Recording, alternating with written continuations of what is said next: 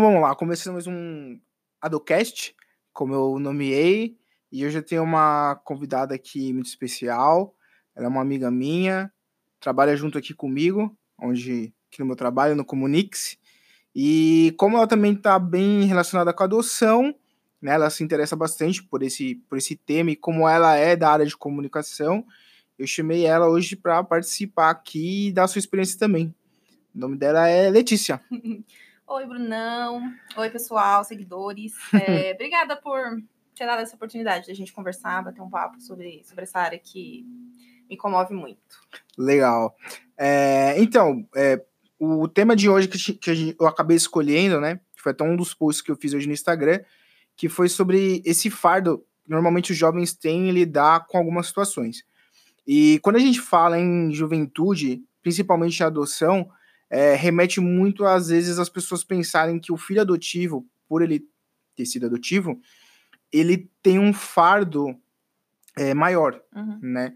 Então a gente sabe, né? a gente já passou pela juventude, é uma época rebelde, é uma época que a gente quer quebrar tudo e não sabe por quê, Sim. mas eu, eu acho que as pessoas acabam associando a adoção um pouco com essa rebeldia também da juventude. E quando você junta esses dois fatores, né, parece que é uma, uma coisa maior. Maior do que, do que normal. Assim. Exatamente, exatamente. Uhum. Então eu não, eu não sei como é que foi com você lidar com essa juventude, eu não sei se você é, teve o contato dos seus pais muito próximo, você tem uma irmã, né, Sim. isso eu sei, uhum.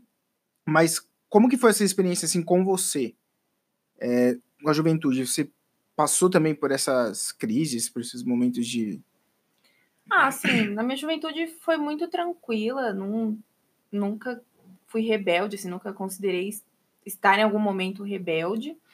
É, eu tive um bom contato com, com os meus pais, eu tinha muito contato com eles, é, mas, assim, por ser jovem, até que eu tive um, uma juventude, assim, muito tranquila, muito, muito tranquila. Mas. Você não era muito baladeira, não, assim? Não, não. Nunca ficar fui saindo. De, de sair, nunca fui de fazer essas coisas. Mas eu sempre tentei ser uma boa filha aos olhos dos meus pais, assim, na visão que eles tinham, né? Eles eram muito religiosos, ainda são, né? Mas muito religiosos, então eu seguia muito isso. Então minha juventude foi muito tranquila nesse quesito, assim. Nunca fui loucona de, de fazer algumas coisas. Nunca Nunca tive isso. Não, legal. Você falou assim também. Eu achei legal que você falou assim que você tentava meio que ser para seus pais uhum. a filha. Você acha que todo mundo busca ser o filho ideal? Assim, eu, eu tô dizendo isso porque, assim, pelo menos na minha experiência, eu sempre buscava isso. Assim, uhum. Eu sempre buscava uma uma admiração, um reconhecimento dos meus pais que na verdade até hoje Sim. eu nunca é. consegui, nunca vou conseguir, é, né? Você Porque busca gente... uma meio que uma aprovação assim, né? Você fala não, eu quero ser assim o que os meus pais querem que eu seja. Eu quero, eu preciso fazer o que eles querem que eu faça, ou por aprovação, por desejo deles gostarem de mim, alguma coisa do tipo. Ou sei lá, é, tem muito tem muita aprovação mesmo, muito disso, de, de da, dos pais aceitarem, não, não aceitarem às vezes, ou até mesmo por medo, você é assim.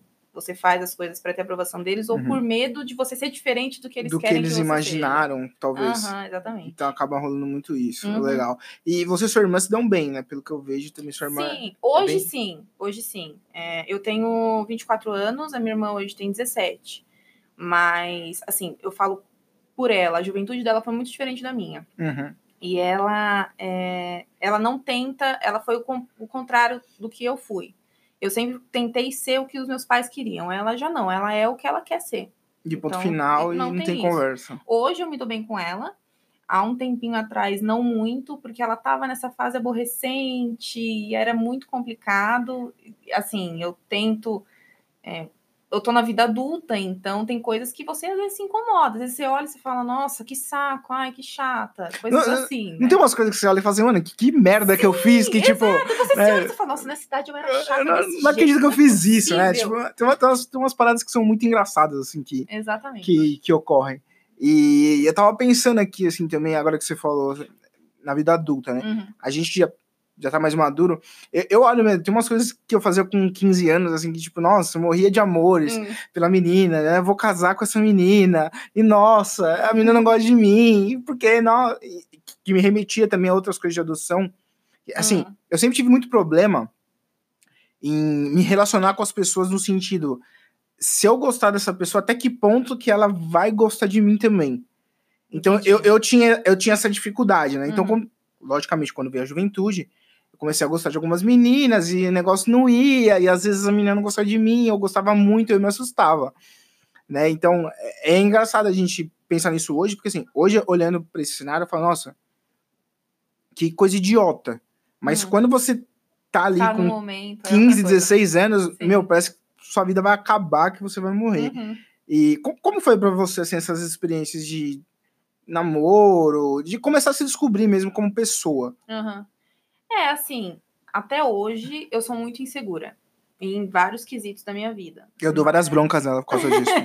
Dá, dá muito mesmo. Mas eu sempre fui muito tranquila, assim. Eu não, eu, um relacionamento mesmo que eu tive foi um só. Eu só namorei uma vez. O resto foi só. Namorico, ficar, namorico, de beijinho, Escola, essas coisas. É, mas namorar mesmo foi uma vez só. Mas foi uma experiência muito diferente pra mim. É, eu me a- aprendi a amar alguém, eu aprendi a me doar a alguém, mas ao mesmo tempo vinham as minhas inseguranças. Ai, mas eu sou assim, será que ele gosta de mim assim? Ai, mas eu faço isso, será que ele gosta de mim fazendo isso? Então, é, é diferente, assim, quando você lida. Qualquer tipo de relacionamento é muito complicado, tem muitas coisas envolvidas. Então, você tem que balancear. E como foi o meu primeiro, assim, fixo, então eu aprendi muita coisa, aprendi a renunciar muita coisa, sacrificar muita coisa. Porque às vezes a gente pensa assim, ah, o, o amor é lindo, nunca tem problema, e não é verdade. Você tem que se moldar para a pessoa, a pessoa tem que se moldar, e vocês dois têm que se moldar para conseguir ter um relacionamento bom. Então é meio complicado, assim. Entendo, é, é, é, é difícil mesmo. E eu acho que também nessa época você não sabe lidar muito com a emoção, né? Porque Não, você, na verdade você nem entende, o que você entende tá o que você tá sentindo, Aham. é, exatamente. E até aproveitando o, o assunto do podcast de hoje, que é desse fardo, né? Que, Uhum. que normalmente os filhos adotivos carregam. é, como você é uma pessoa que lê bastante e é de comunicação e tá envolvida, querendo ou não, nesse meio de adoção, até por meio, você até comentou que um dia você pretende, Uhum. talvez, adotar, né? E, enfim, fico aqui o convite. mas eu queria saber também, assim, de você, é, hoje já, lógico, mais madura, mas como que você vê é, esses jovens, talvez, né, que, que têm essa característica da adoção, que passaram pela adoção, é, se você realmente vê essa diferença, assim, entre uma juventude de uma pessoa que foi adotada e de uma pessoa que foi biológica, ou não? Eu acho que, na sua concepção, a juventude ela tem as mesmas características de a pessoa está se descobrindo, a rebeldia, aquela fase que a gente não entende muito bem o que a gente está fazendo, mas a gente quer fazer, né? Sim. Tipo assim, começa a escutar rock, nem gosta de rock, pinta todo o quarto de preto, Uhum. sai de mau humor com todo mundo. Então, ah, sei lá, o que, que, você, que, que você acha disso? Você acha que realmente é algo predominante ou é algo da juventude que acontece? Não, eu acho que assim, a, ju- a juventude tem as suas particularidades, que é dessa época, mas assim, o que eu falo é um achismo meu, não é o correto. De repente, Não, um sim. profissional pode falar até É, que eu. É, gente, na verdade, a gente tá dando as nossas Sim. experiências. Tanto eu quanto Uhum. como filho adotivo, como você, Sim, que não é, a gente tá compartilhando Sim. experiências. Não tem fórmula de sucesso. Mas assim, eu, eu vejo que tem diferença sim. As inseguranças podem ser diferentes. Tem uma insegurança. Filho adotado ou biológico tem insegurança, mas eu acho que as inseguranças são diferentes. Eu não sei se pode ser considerado que o filho adotivo tenha consequências assim mais pesadas do que o outro, que não é. Mas eu acredito que tem uma certa diferença, sim. As coisas são diferentes. A- lidar com emoções pode ser de uma forma diferente. Por exemplo, se é uma criança que já sentiu o abandono, sabe como é que é o abandono, pode ser que ela esteja num um relacionamento, independente se é amoroso, qualquer tipo de relacionamento. É, ela vai lidar de uma forma diferente com um filho que não, não é adotado. Por exemplo, se eu não, não tive esse sentimento de abandono, talvez eu não fique pensando todo dia assim, ai, será que ele vai me largar? Sim, Entendeu? O filho é adotado verdade. pode ser que tenha isso, porque ele já teve uma experiência ruim com relação a isso. Já teve um machucado ali que ele tem que, Isso. que lidar. Às vezes ele não percebe, às vezes é inconsciente dele. Mas às vezes acontece. Eu acredito que é diferente, assim. Tem, tem formas diferentes. Bem diferentes. Não, é, faz todo sentido. É, algum tempo atrás, você também ficou sabendo da- daquele movimento da passarela da adoção, Sim. né? A gente até conversou sobre isso, Uhum. mas mais que isso, é, até falando sobre o tema de hoje, eu tava pensando, é, eu, eu ainda não consigo ver é, a nossa sociedade, os políticos, ou seja quem for, apoiando essa juventude, né? Dando um incentivo. Claro que hoje tem muito mais do que tinha há 20 anos atrás, quando nós éramos pequenos. Uhum. Mas eu ainda não consigo ver um, um incentivo à juventude. E quando eu falo de, de juventude, eu entro no âmbito aqui de pessoas que são filhos biológicos ou não, e pessoas também que vivem em casas de acolhimento, porque eh, a maioria dessa, a maioria não, 100% dessas pessoas que vivem em casa de acolhimento, Uhum. quando elas fazem 18 anos, elas eh, literalmente têm que, Tem que sair. têm que sair, têm que ir pra Sim. vida sozinho e faca na caveira. Uhum. É, como que, como que é, na sua opinião, o que, que você acha que poderia ser feito, talvez, para que é, essas crianças que passaram a vida inteira em abrigos, né, que vão à escola, tem a sua rotina ali normal, mas não tem um convívio familiar, como talvez é, nós, como sociedade, po- poderíamos ajudar essas crianças? Uhum. Né? Será que talvez se a gente incentivasse um curso de formação, sei lá, um curso de informática, um curso de, de estética ou algo do tipo, ajudaria essas crianças? Como, como que você vê essa, esse apoio assim mesmo do Uhum. governo com a juventude? É assim, eu acho que muitas pessoas não sabem lidar com os jovens. E isso independente do âmbito adoção. Eu acredito que, que é, muito, é muito complicado. Tem muita gente que é muito conservadora e às vezes não entendem as pessoas, não entendem o que elas pensam, principalmente jovens, né? Que tem essa fase de mudança, de descobrimento e tudo mais. É, mas com relação às crianças e jovens é, que estão em abrigos, enfim, eu acredito que tem que ter um acompanhamento melhor psicológico, porque tem muita coisa envolvida, muita emoção. Muito envolvida, sentimento ali, muito né? sentimento. Confuso, Muito. realmente tem. Então, eu acho que ter um acompanhamento psicológico seria o essencial. E, assim, âmbito sociedade, o tema adoção, ainda hoje, é muito tabu.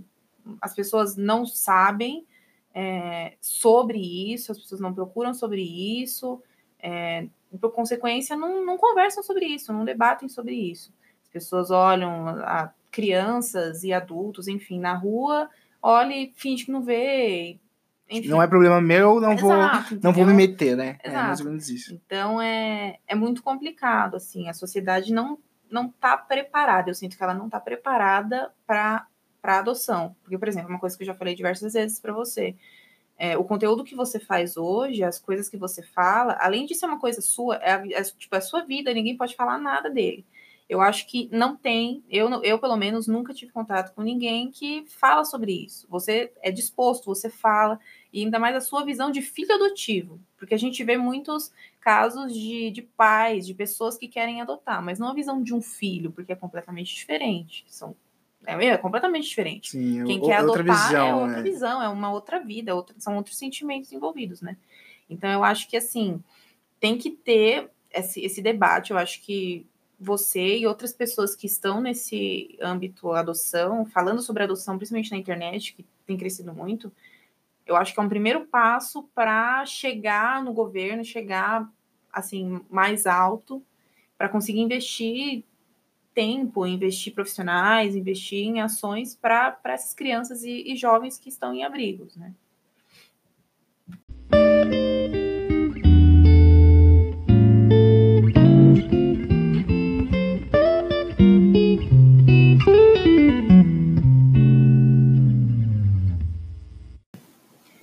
Então, Bruno, assim, aproveitando esse assunto, é, eu tenho algumas perguntas para você que eu sou curiosa. Você sabe que eu sempre fico perguntando as coisas, né? Eita, ao vivo, ao vivo assim não dá pra escapar. É, na sua visão como filho adotivo, você sente que tem diferença é, esse a juventude, tanto de, assim, nos dois âmbitos, filho adotivo e o filho não adotivo, na sua visão e na sua experiência, o que você viveu, né? Eu acho que tem diferença, não, não, que, não que exista uma diferença biológica. Uhum. Eu acho que a diferença existe, na verdade, acho que nós, como filhos adotivos, criamos, mas eu acho que nós criamos porque a sociedade também cria. Entende? Então não é uma coisa que. que é, é um, exatamente, um reflexo. Eu não acho que é uma que seja uma coisa minha, assim, tipo, sei lá, acordei um dia e falei assim, não, eu sou diferente porque, não, eu acho que foi tão enraizado em mim desde pequeno que acabou se tornando uma coisa normal. Uhum. É, eu, eu acho que existe essa diferença realmente naquilo que você estava falando. Como a gente já passou por esse sentimento de perda, eu acho que quando a gente é, tem qualquer tipo de emoção, isso volta. É, aquela, é aquele negócio que eu sempre falo em todo vídeo, em todo post que eu faço. Que é uma perna quebrada. Uhum. né? Ela, o osso vai reconstruir, vai ficar show de novo, mas vai, vai ficar. Sequela, né? Vai ter a fraturinha ali, uhum. que normal. Mas assim, vida que segue. Mas eu não vejo assim, biologicamente falando, eu não vejo diferença de, de um filho adotivo para o filho biológico. Mas eu vejo diferença, acho que mais na questão ali emocional uhum. né, de lidar com algumas questões. E eu, eu lembro, assim, isso acontecia muito comigo. De eu gostar de uma menina, aí a menina às vezes não gostava de mim, e eu falava, puxa, então ninguém gosta de mim, porque também minha mãe me abandonou, e aí isso, aquele abandono da minha mãe acabava refletindo nos meus relacionamentos, uhum. né? E eu sofri muito com isso. Eu já tive relacionamento de, sei lá, mãe de menina que não queria que eu namorasse com ela porque eu era negro, ou por causa da minha religião. Então, toda, todas essas questões eram difíceis para eu aceitar também. Porque além de ter que aceitar o, o fato da minha mãe não ter ficado comigo, uhum. e eu não saber o motivo, que poderia ser, ah, porque ela não gostou de mim, porque, sei lá, eu era preto, porque, enfim, N motivos que eu nunca vou saber, eu acho que quando eu vinha uma questão dessa de rejeição, eu, eu atrelava a, a, ao fato da minha mãe ter me rejeitado também, entendeu? Entendi. Então, eu acho que acaba acontecendo muito isso com o filho adotivo. E, e muitos não sabem lidar, não é? é, é difícil a gente falar assim que. É, como que eu posso dizer? Que. Ah, não, mas é, é frescura. Não, não é frescura. É, é uma coisa que você não controla. Uhum. nem respirar. Você tá ali, você sabe que tá respirando, você sente seu corpo respirando, mas você não para e pensa, ah, eu estou respirando, Sim. entendeu? Então eu, eu acho que acontece mais ou menos isso. Uhum. E quando você era jovem, é, quando você ia lá, conhecia uma menina, não sei o quê, conversava, ela perguntava de você, você falava que era adotado? Eu espero que a minha esposa não esteja escutando esse podcast. Acho que ela vai sim. Acho que ela vai ficar pistola. É, não, então, era uma coisa que eu não gostava de falar. Hum. Assim, é, teve uma fase, acho que assim, até os 10 anos eu aceitei numa boa, mas dos 10 aos 17 foi uma época muito turbulenta, assim.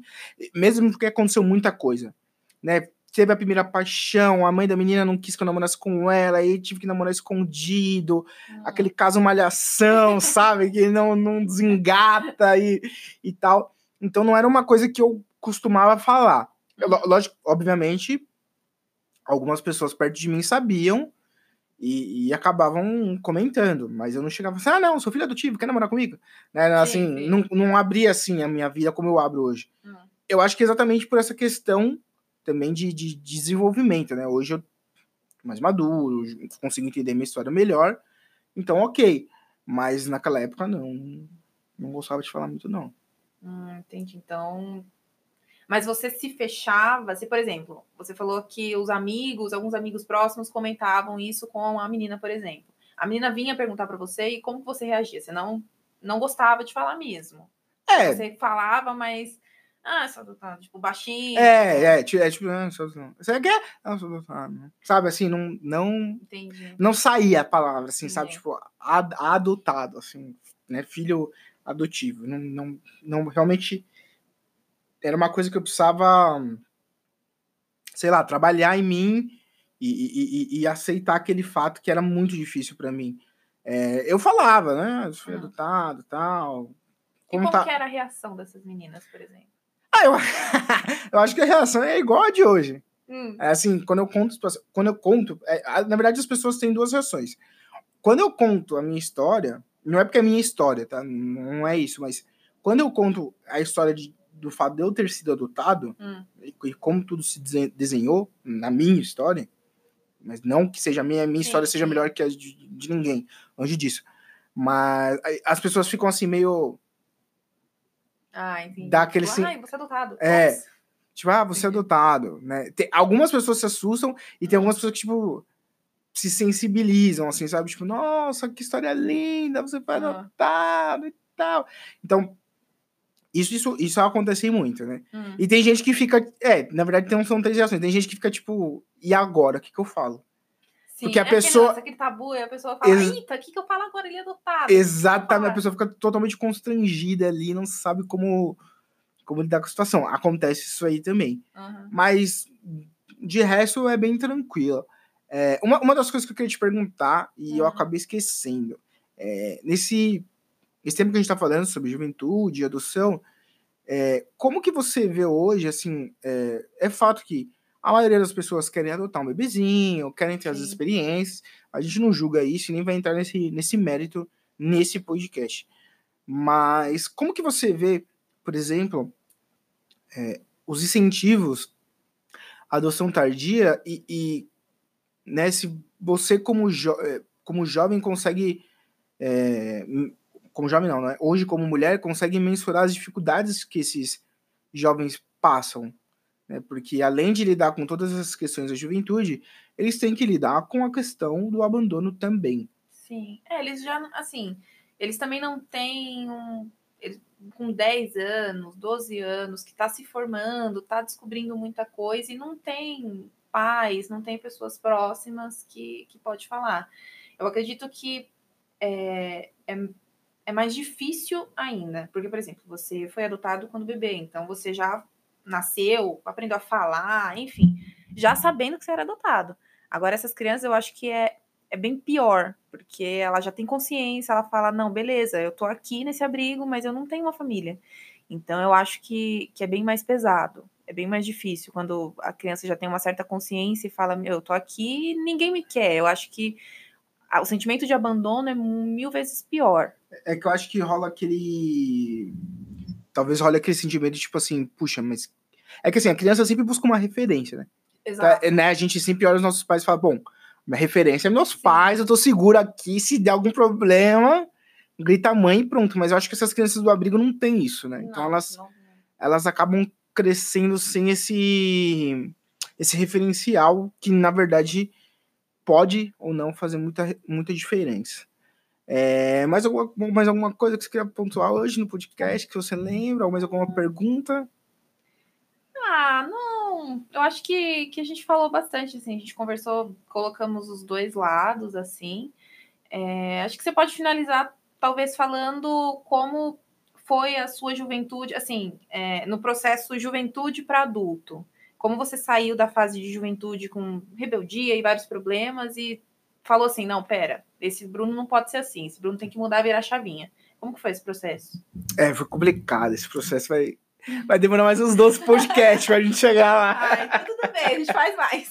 Mas, na verdade, acho que o que me fez virar a chave, assim, por mais que minha mãe falasse, por mais que várias pessoas tentassem me ajudar, eu acho que o que, na verdade, o que me fez virar a chave foi eu quase morrer, né? Eu já, já te contei algumas vezes que eu Uhum. fiquei na UTI e tal, por um acidente de carro, que eu vou, depois eu posso destrinchar isso em outro podcast, por causa dessas consequências erradas da juventude, mais o fator paixão alucinante, preciso casar com aquela menina e ela me renegou, e minha mãe também me renegou, e o mundo me odeia, e eu vou me matar, vou andar com carro mesmo, enfim. Então, é, eu acho que aqueles dias que eu passei na UTI, pra mim, foram muito intensos. Na verdade, eu acho que foi um divisor de água, de tipo, cara, você vai morrer, você continuar vivendo assim, do tipo, beleza, aproveita que você não morreu, E a- chave. Exatamente, e vira a chave para viver. Assim, eu tive sorte de não morrer e hoje tá aqui para fazer podcast, ajudar as pessoas com a adoção. Então, assim, eu acho que, na verdade, eu acho que eu justa- justamente não morri porque eu ainda tinha essa, tinha esse propósito aí, tinha essa missão, mas foi bem dura. É, acho que a juventude em si, para qualquer criança, né, para qualquer jovem, na verdade, ela é muito dura. Quando você é um jovem negro uhum. no Brasil, isso se aflora mais. Quando você é um jovem negro que passou pela adoção, entende? É já. Eu imagino que é mais complexo ainda. É. uma criança, por exemplo, uma criança branquinha, do olho azul, padrãozinho. Exatamente, exatamente. Infelizmente, a gente vê casos de racismo, vê preconceito. E não adianta falar que, gente, não adianta a gente ser cego aqui e falar assim, não, não existe, existe, gente. Existe, claro existe. A gente tá vendo aí agora, com toda essa mídia, com toda essa informação que tem, que as coisas estão assim, uhum. né? Tudo que é diferente do que a gente aceita, a gente quer matar, quer bater, quer pôr fogo, quer condenar. Então, é, para mim, né, como, como, hoje como um homem negro de 29 anos, foi bem sofrido, até por questões físicas mesmo, assim, tipo, ter cabelo crespo, eu não Sim. aceitava meu cabelo crespo, eu não aceitava, aí as pessoas perguntavam, ah, mas sua mãe tem cabelo crespo, pô, você respondeu não sei, uhum. sabe, aí gera aquelas piadinhas, então são, são vários fatores, assim, que são complicados de lidar na juventude, e eu acho que quando você tem esses outros dois âmbitos, no meu caso, ser preto e, e, e, e a adoção uhum. complica muito mais. É, é, é, acho que talvez o que tenha me segurado um pouco é ter os meus pais ali por trás. Uhum. Porque sempre também que aconteceu alguma, alguma coisa, os meus pais estavam por trás, né? Uhum. Minha mãe falava, não, filho, você é lindo do jeito que você é. Sempre, né, sempre reforçando, não, você é nosso filho, vamos lá. E, e também né, nesse período da juventude foi quando eu quis ir atrás da minha mãe. Então isso se aflorou um pouco mais. Uhum. Isso aí a gente vai falar em outro podcast. É, não, com certeza. Eu queria aqui, como seguidora do, do Bruno, já pedir um podcast para falar sobre adoção e preconceito, o fato de você ser, ser negro e ser adotado. Sim, acho que sim. isso é uma coisa mais legal, porque eu acho que o processo de adoção de pessoas brancas é, eu acredito ser de uma forma, e pessoas negras é uma outra forma. Não sei Boa. se eu posso estar errada, mas eu, eu gostaria de ouvir você falar sobre isso. Boa, eu acho que é um, um ótimo tema para o nosso próximo podcast. É, a gente encerra por hoje. Quero agradecer a participação da Letícia. Ela é sempre muito bem-vinda aqui, porque é uma pessoa que, além de ser minha amiga, é uma pessoa de comunicação que está muito envolvida com notícias, com redes sociais. Ela, ela sempre me manda pautas muito boas. E, e é uma pessoa também que, querendo ou não, é, faz uma militância oculta da adoção, vamos dizer é, assim, né? É, vai. Informal, uma, uma militância informal. Então, quero agradecer a Letícia por se disponibilizar hoje e até o próximo podcast. Ah, eu que agradeço, Brunão. Valeu.